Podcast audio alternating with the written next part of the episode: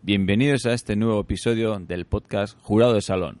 Hoy, día 2 de febrero de 2016, grabamos el programa número 8.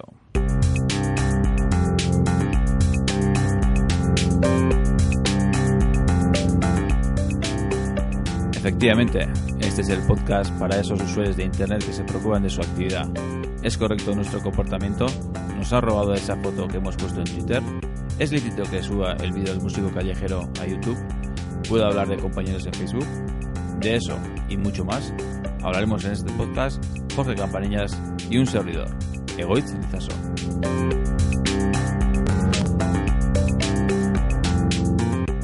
Uf, no sé, ha hecho un, un amaguillo la música. Buenas, Jorge, ¿qué tal? Buenas, Egoitz, ¿qué tal estamos? Pues aquí, intentando arrancar lo mejor posible el podcast, que ya me ha costado. Nada, nada, sí, va bien, va bien. Al final arrancó. Bueno, estamos eh, en febrero, ya pasó, pasó San Sebastián, como contamos en el último podcast. Sí. Ahora estamos a vísperas de carnavales prácticamente.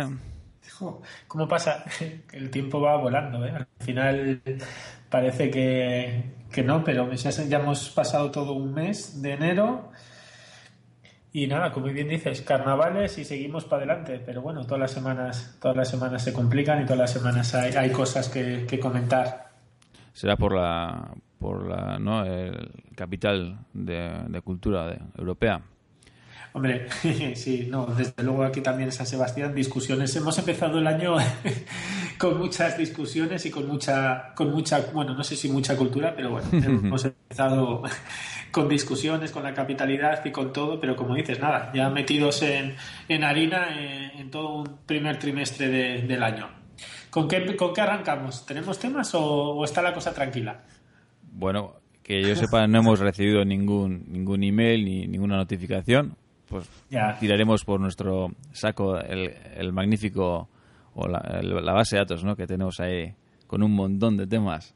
Sí, al final siempre, siempre surgen y, siempre. De hecho, mira, antes de estar grabando, ¿no? Eh, que- no sé si tiene que ver mucho con el tema. Bueno, al final es tecnología, entre comillas, ¿no? A los dos, que sabes que, bueno, los- nuestros escuchantes, igual oyentes, no, no saben, pero bueno, tenemos una afición más o menos en común. Y ahora que se hablaba hasta de dopaje tecnológico, ¿cómo te suena eso? Raro, ¿no? Raro.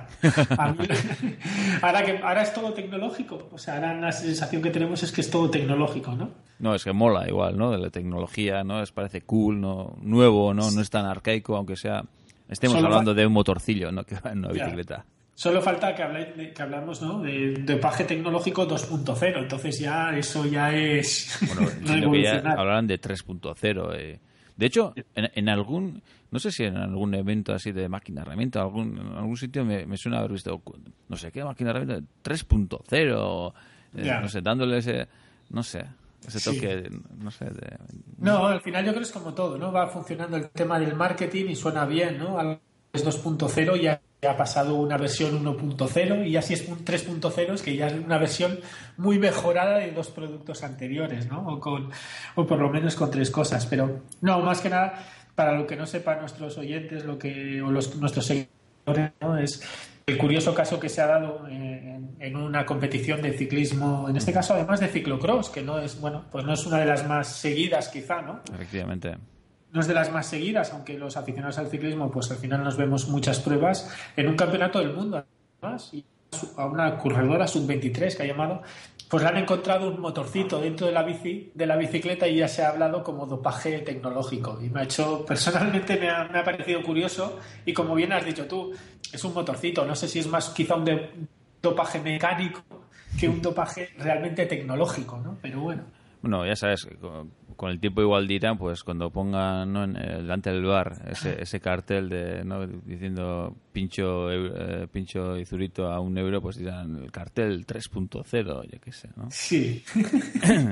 Sí, al final es un poco venderlo, ¿no? Además, el tema de, como decías tú, ¿no? los que seguimos un poco eh, el ciclismo, pues este tema de que en su día se habla un poco más de dopaje mecánico, ¿no? Que más que tecnológico, eh, o sea, bueno, se hablaba ¿no? de que igual cancelara tenía algo, no sé qué, siempre ha habido un poco de movimiento con eso. Pero es verdad que lo de dopaje tecnológico, no sé, igual tenía Bluetooth este motor no sé.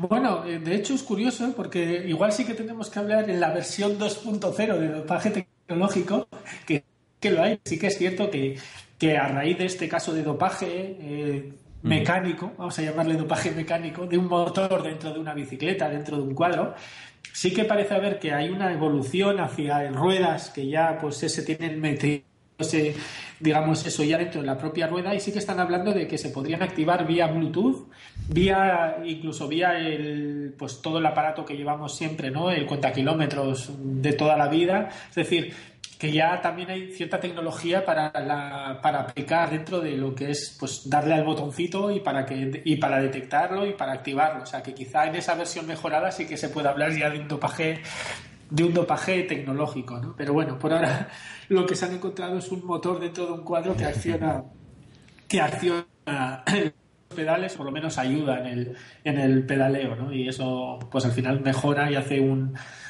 pues sí, hace mejorar el rendimiento, en este caso, de, una profesional o de un profesional. Mm.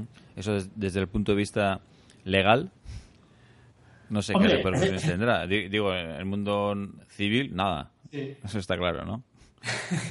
Hombre, de hecho, creo que en muchas, en muchas, en muchas ciudades hay bicis eléctricas. Eso es, que se fomenta además para, el uso, ¿no? Que sea que todo, que todo el mundo lo pueda usar, digo, por gente un poco más mayor incluso cuando haya pendientes no en la zona. Sí, no, y de hecho además eh, a los bueno los, eh, los grandes las grandes empresas o las grandes marcas están apostando por ese nicho por ese nicho ¿no? de, de, bicicletas eléctricas además ya los hay para todos los sectores no pues incluso he visto una mountain bike y cosas así no pero bueno en este caso también eh, has hecho una pregunta interesante porque sí que se ha generado una discusión, bueno, primero por supuesto que es una, entre comillas, es una trampa, ¿no? Que incumple las normativas de la propia, de la propia, competición.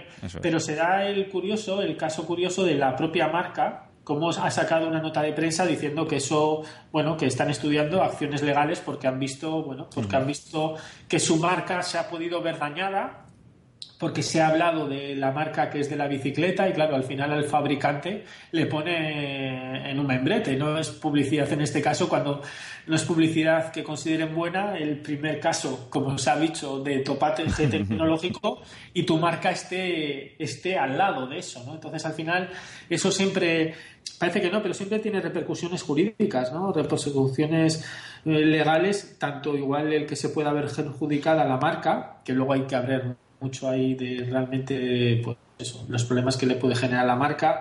Luego también quiénes son los que han hecho ese tipo de modificaciones, porque eso también puede tener problemas, entre comillas, con incluso con el fabricante por el tema de garantías y demás. O sea, que al final no son cuestiones son cuestiones baladí y partiendo de la base que al final ahí yo creo que bueno como siempre no subyace una trampa por debajo con lo cual no nos enteramos siempre y, y siempre están ahí también quien la realiza por los riesgos en cometerlas ¿no? Dijo, le, le, escuché a, esta, la corredora, la pobre, que tiene solamente 19 años, que fue un error del mecánico, que no sé qué, que había dejado una bici por ahí, bla, bla, bla. Ya. Sí, no, esto es como, bueno, como en otros casos, ¿no? Que, oye, que no, que el agua no era, el botellín no era mío, me lo ha pasado el espectador, en fin, bueno, bueno todo el mundo tiene derecho a su derecho a la inocencia, ¿no? Es decir, es un derecho. Al final, oye, se tiene que probar que realmente lo que pasa que ahí la investigación es muy difícil, si te han pillado, además por lo que bueno, por lo que dicen las noticias, que al final esto también en la propia salida hubo una inspección y detectaron que esa bici pues debía tener un motor, ¿no? Bueno, hasta qué punto puede ser un error, pues no sé, es, es un poco complicado.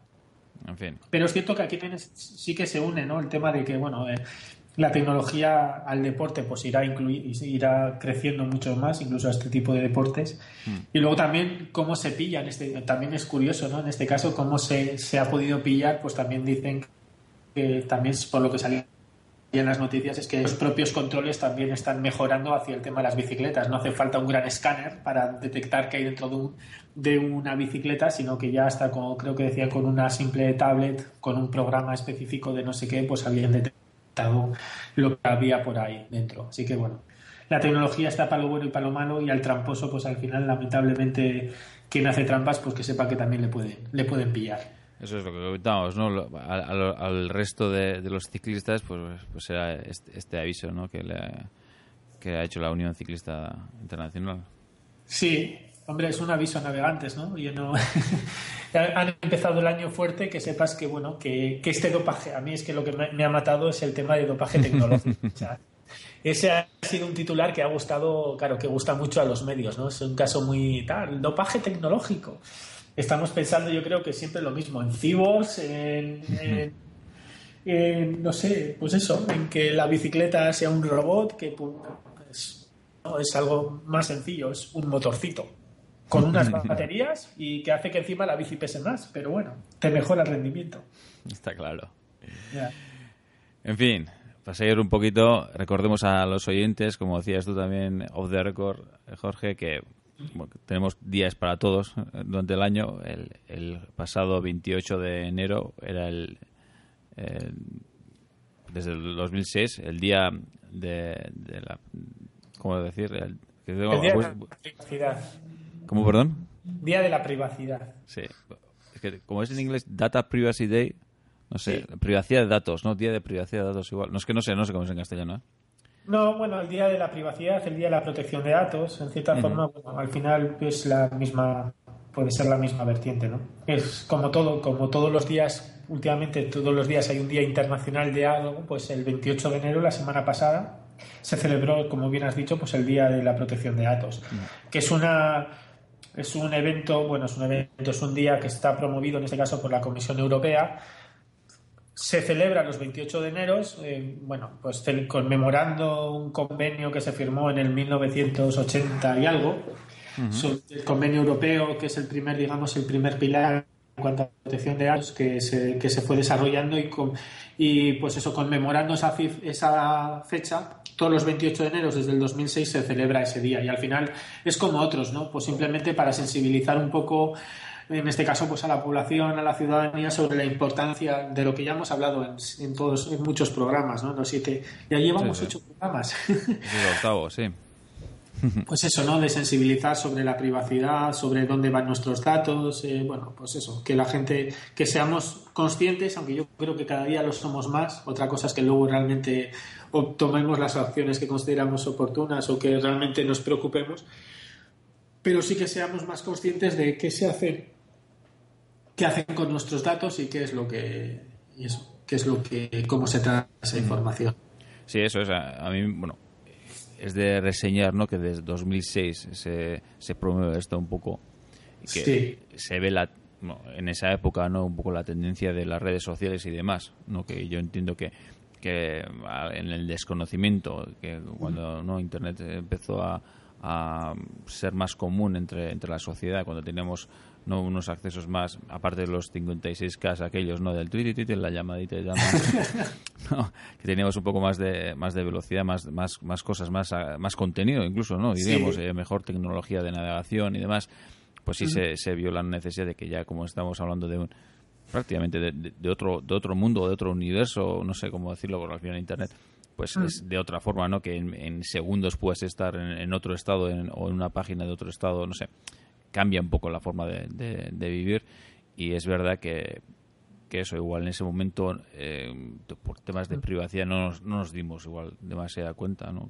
sí, yo creo que esto, que las ha ido, ha ido creciendo, ¿no? No éramos tan conscientes y ahora sí que lo somos mucho más. Otra cosa es que luego nos da igual, ¿no? Sinceramente, mucha gente. Sí, es un clic más, ¿no? En, esa lista pero de es cierto que, bueno, que, que, yo creo que sí que hemos sido conscientes y que muchas veces pues entramos en ese mercado bueno, esto es gratis, doy mis datos y ya está, y bueno, pues que pase lo que buenamente sea, ¿no? Pero bueno, no viene mal, es un día de sensibilización, un día de, oye, recuerda qué pasa con tus datos, oye, recuerda qué es lo que qué es qué hacen las empresas, a dónde van, qué hacen las administraciones, qué es lo que haces cuando, pues eso, cuando estamos en una red social, eh, bajándonos una app, bueno, pues un momento, un buen momento para pararnos y decir, vale, sí, ya sé. O por lo menos, bueno, me voy a preocupar un poco más, o ese día voy a mirar un poco cómo funcionan las aplicaciones, me voy a mirar un poco la privacidad de esa red social, en mm. fin. De hecho, tengo, que- tengo que decir que, que no sabía que existía este día hasta, hasta este año y no sé, que yo creo que me, me di cuenta por, por casualidad. Sí, Quiero decir que no se le da mucho bombo, no sé, o la gente no le da mucha importancia a la privacidad de los datos, o, o realmente es que este día tampoco es tan tan, no lo sé. No, hombre, es como todo. Al final, bueno, cuando no estás quizá en el sector, nosotros que estamos en el sector, pues al final es te, te vienen las noticias y bueno, pues las agencias Igual, de- igual, de- de datos igual me llegó a mí de rebote. Sí, pero bueno, siempre cuando hay un día internacional de algo, igual si no estás muy enterado del tema o igual pues pasa un poco más desapercibido o porque realmente igual pues oye, te ha podido llegar de rebote, te has dado cuenta y has podido hablar un poco más un poco más de ello, ¿no? Es, pero también es cierto que ha habido otros años, no sé, que, que se ha dado quizá más bombo, hay otros años que no se da tanto, es que ha podido pasar más desapercibido, pero bueno, por lo menos oye, que se quede quedarse con la copla.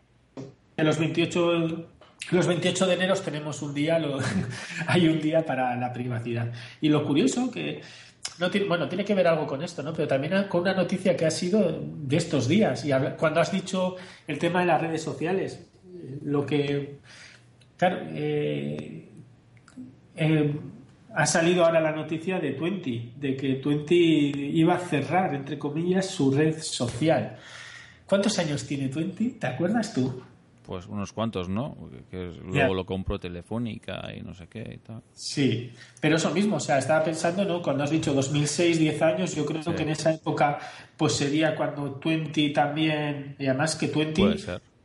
Twenty tuvo un lanzamiento, digamos que tuvo mucho, o tuvo, o, to- o tiene, o, o tenía mucha más implantación, o llegaba mucho más que Facebook en ese momento. Es curioso cómo luego ha sido Facebook quien se ha comido la tostada, y luego Twenty, que ha sido, que ha sido de Twenty, ¿no? Efectivamente, 2006. Estás mirándolo. Sí, Wikipedia. Compañía basada en España. 2006. Sí, pero lo curioso es cómo una. Luego está- hablamos siempre de tecnología, ¿no? De la- lo efímero que puede ser, efímero en el tiempo, porque realmente, si miras la historia, es que son 10 años, ¿no? Pero cómo algo que puede tener semejante boom, con, creo que se hablaba de 20 millones de usuarios, o cuántos millones de usuarios, bueno, una burrada de usuarios, al final acabe, acabe cerrando o, digamos, siendo algo residual en, en una empresa, ¿no? Sí, yo entiendo que es como todo, ¿no? Eh, El modelo de negocio y demás y, y, cómo, cómo lo subvencionas. Yo creo que eh, intentó Movistar con Telefónica pues lanzar esto un poco más, pero la pisonadora Facebook ni, ni, ni, ni Google puede con su... Ya, con pero tú su- no crees que. A ver, ahí no sé, ¿eh? ya esto ya no es mi derecho. No, no crees, que no crees ni. O sea, a mí es que me, me, me parece muy curioso, ¿no? Y muy paradigmático, quizá de Mónica, que con el. Claro, es que ya hablando de en su momento cuando compró Terra y luego ya casi desaparece Terra, ¿no? Realmente, si le interesaba lo que es la red social o lo que le interesaba al final es un nicho de usuarios para la otra operador móvil virtual, en este caso para Twenty, y si realmente hicieron apuesta real por la red social o, o- o estaba bien claro que no querían la red social y lo que querían eran esos usuarios para otro operador móvil, que Pues sí. realmente lo que ellos saben es eso, ¿no? Pues igual sí, igual sí, tienes razón, porque eso recordemos que salió Twenty Móvil también. Que estaba mirando aquí en Wikipedia, y es verdad, ¿no? Eh, que era una tarifa para conectarse a internet, no sé qué, barata, accesible para los, para los jóvenes. Igual puede ser, ¿no? Lo que dices tú, Yeah. tener un montón de usuarios, privacidad de datos, pues no sé, eso también habría que ver, ¿no? Al final, cada usuario al principio acepta uno- un- uno- unas condiciones, cuando se produce una venta que eso, Jorge, tú aclararás. No sé si hay que repreguntar a- al, al usuario o sea por hecho que aunque lo compre ya automáticamente puede acceder esta segunda o tercera el comprador a esos datos que entiendo que entre comillas sí pero no en- entrará un poco la ética no lo sé Hombre, luego es la finalidad ¿no? de los propios datos para lo que se hayan utilizado. En bueno cierta entiendo forma, que no aquí, sería un poco de publicidad no de conseguir Sí. conseguir Sí. contratos de telefonía Sí, conseguir que eso, pues al final eh, que los chavales que ya estaban en internet pues accediesen a sus primeros contratos telefónicos y tal, pues con móvil, con datos, pues a- al operador móvil, ¿no? Aprovechándose de una marca joven. Pero lo que me parece muy curioso es ese movimiento, ¿no? De realmente no sé, no sé si se ha apostado por una red social o directamente lo que se querían eran los, los usuarios. Pero es que mira Facebook, claro, eh, igual luchar contra Facebook era casi hmm. imposible, pero era un nicho muy importante. Desde luego aquí triunfaba, primero todos los chavales estaban en Twenty, luego sí que es cierto que se iban a Facebook, pero su paso original primero todos estaban en Twenty. y además con ese siempre lo habían basado en la privacidad, en que era una red cerrada que no se indexaba al público, o sea, que no se indexaba en Internet, o sea, siempre basado en unos, en unos principios que es curioso que ahora se están abogando por ese tipo de principios, ¿no? Y me ha parecido curioso también cuando decías Facebook, porque recordemos Facebook, Facebook también ha intentado sacar un, un teléfono propio, bueno, un sistema operativo, el Facebook Home, o no sé cómo era, que, murió en el intento, creo, creo, no lo sé, pero, pero hubo un intento bastante serio con eso, que, gastaron bastante pasta. Eh. Y mira, y mira WhatsApp ahora, ¿no? O sea, bueno, Facebook con la WhatsApp, WhatsApp pasa a ser gratuito, mil millones de usuarios, ¿qué, se dice pronto? o sea, es que te preguntan a ti que son mil millones de usuarios y es que no, o sea, es, es, imposible. O sea, no, no, no te hace. Yo por lo menos no me hago la idea, ¿no? Sí, es una pasada. Bueno, y luego también que, que compró Instagram, que también es de, de Facebook, si no me equivoco. Pues sí, claro, al final te das cuenta que toda la información que pasa por Facebook y volvemos a lo mismo, y celebrando el Día de la Privacidad, ¿por qué, Facebook, ¿por qué WhatsApp sigue siendo gratuito? O bueno, de hecho pasaron a ser gratuito, porque Instagram, si en el fondo al final mil millones de usuarios, es que está claro que al final el negocio está en la información que nosotros mismos les, les estamos dando. O sea, si es que si no, si no, no se, no se explica de otra, de otra forma, ¿no? Mm, y a nuestros oyentes decirles que, Jorge, igual, que yo no tengo muy claro, pero tengo nociones de que hay diferentes niveles de, de bases de datos de, de, los datos de los usuarios. Y en, y en este caso, el nivel de, de, WhatsApp es un poquitín mayor porque estamos poniendo el número de teléfono. Creo que, hay diferentes niveles y creo que ya el número de teléfono, me corriges, ¿eh? igual no es así, mm, incrementa un, un punto. No, no, en este caso sí que hay niveles en el tema de protección de datos, hay tres niveles en, la normativa española europea, que son básico, medio y alto. Pero bueno, el teléfono al final son datos básicos. es básico, se considera básico. Ah, yo pensaba que era un, peldaño más. No, los medios ya haces un perfil de las personas y el alto ya si estamos haciendo datos de salud, de ideología. Ah, de Pero es cierto que al final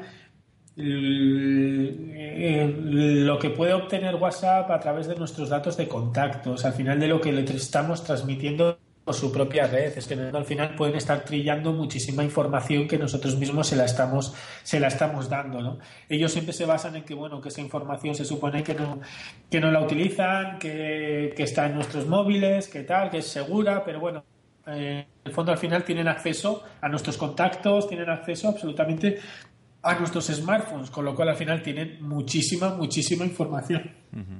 Me gustaría saber los grafos estos que pueden hacer al final de los mil millones de usuarios, las relaciones e interrelaciones que pueden estar, bueno, con esto del Big Data, de esa información que pueden estar tratando, ¿no? Sería increíble. Sería increíble. Pero sí, pero volvemos a lo mismo. O sea, en el fondo, al final, el día, mira, justo eso, el Día Europeo, el Día de la, de la Privacidad, lo que intenta es sensibilizarnos y conscientes que esa cosa tan nimia de voy a mandar un WhatsApp a no sé quién, me voy a, me voy a bajar WhatsApp o tal, pues al final estamos dando muchísima información. Y cambiando un poco de tema, pero siguiendo con esto, unos días antes del Día Europeo de Protección de Datos, pues eh, un torero famoso pues ha, tenido que ir a, declarar por unas fotos que puso en sus, en sus redes sociales. Que es curioso. Que es ¿no? lo que estamos comentando en nuestros podcasts eh, prácticamente, que tengamos cuidado, entre comillas, pues qué ponemos. Sí, sí.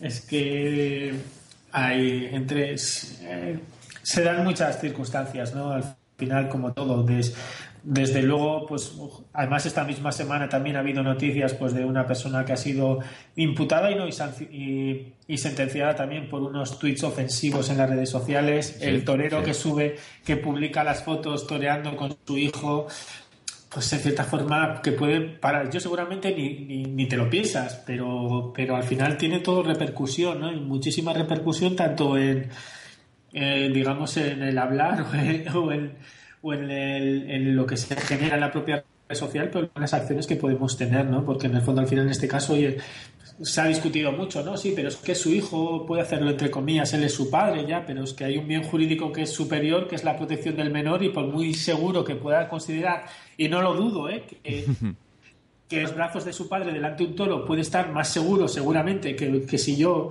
con mi hijo pequeño, o tú, no lo sé, te pones delante de un toro, estoy seguro que está más seguro en sus brazos, pero no, no deja de ser poniéndolo en una situación, entre comillas, de riesgo. Entonces, al final, y luego encima, claro, haciendo, digamos, eh, publicándolo, esa, esa, publicándolo y difundiéndolo en las redes sociales. Es decir, tenemos que ser muchas veces conscientes y más como una persona que es famosa, que va a tener cierta repercusión de que repercusión que pueden tener nuestras acciones y más en una red, en una red social que accede pues millones de usuarios, ¿no?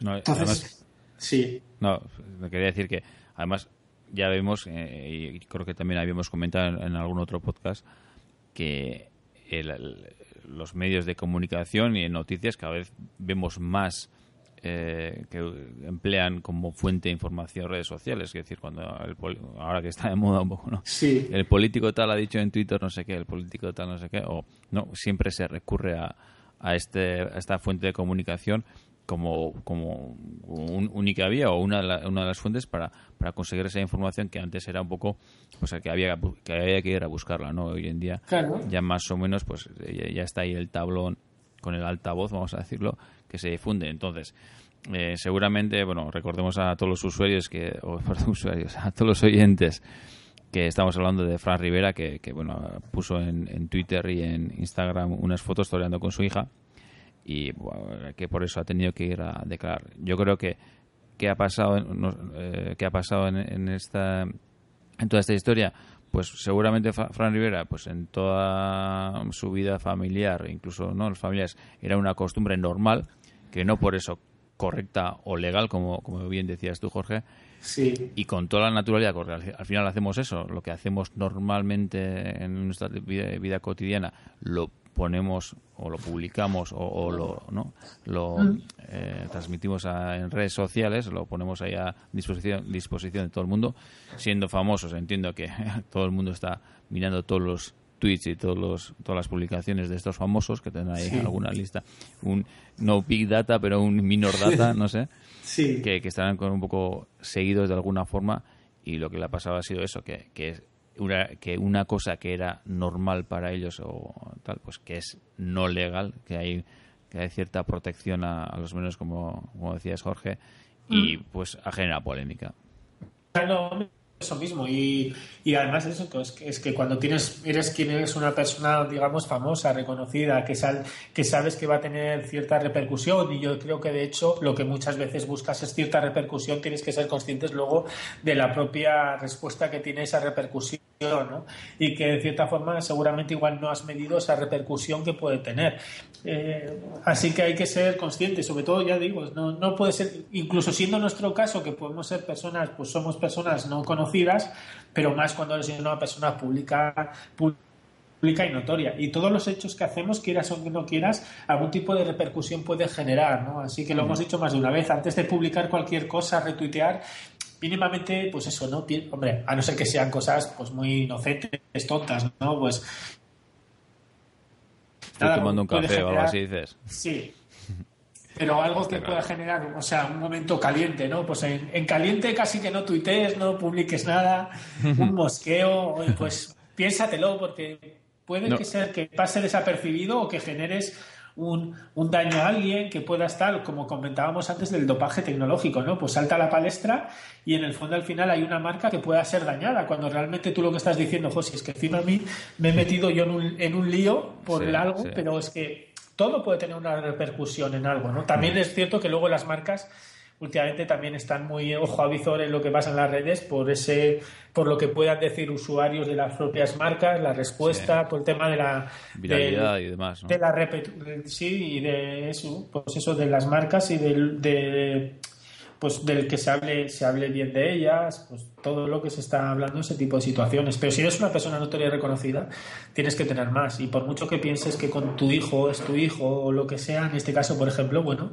sí, pero también está el Estado, entre comillas, o quien pueda pensar que eso puede ser una acción que pone en peligro, en este caso, en este caso, a un menor, ¿no? Como si yo que sé, pues eh, Fernando Alonso, yo que sé, imagínate que sube a al, bebé y lo pone el coche a 200 en tal. Pues sí es Fernando Alonso, pero no deja de ser exento de un riesgo ¿no? el que pueda generarse. Bueno, y el último tema, Jorge, para ir terminando, que ya vamos unos 30 minutos así de podcast. Madre mía, eh... nos hablando de, de, eso, de dopaje tecnológico y mira. Joder no tendrás uno por ahí, ¿no? Que te arranca y te acelera. Eh, yo estoy buscando, yo busco también, ¿eh? Mira, yo siempre, no es eso, intentas buscar, pero no, no hay, no hay un motor escondido.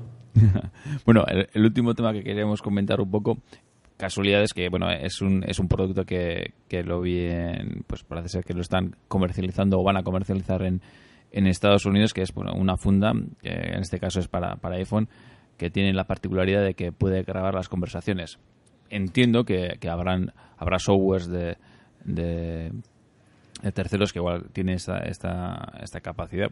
Bueno, bueno, el objetivo de este, de este producto es que bueno tiene una memoria aparte, un, una serie de estos eh, que puede grabar pues conversaciones, tanto del que, del que tiene el teléfono en la mano y, y del otro lado. En cosas, pues bueno, está claro que el que, el que está llamando, el que recibe la llamada, o sea, conscientemente lo puede grabar, eh, el que le está al otro lado pues no se sabe si, sabe o no.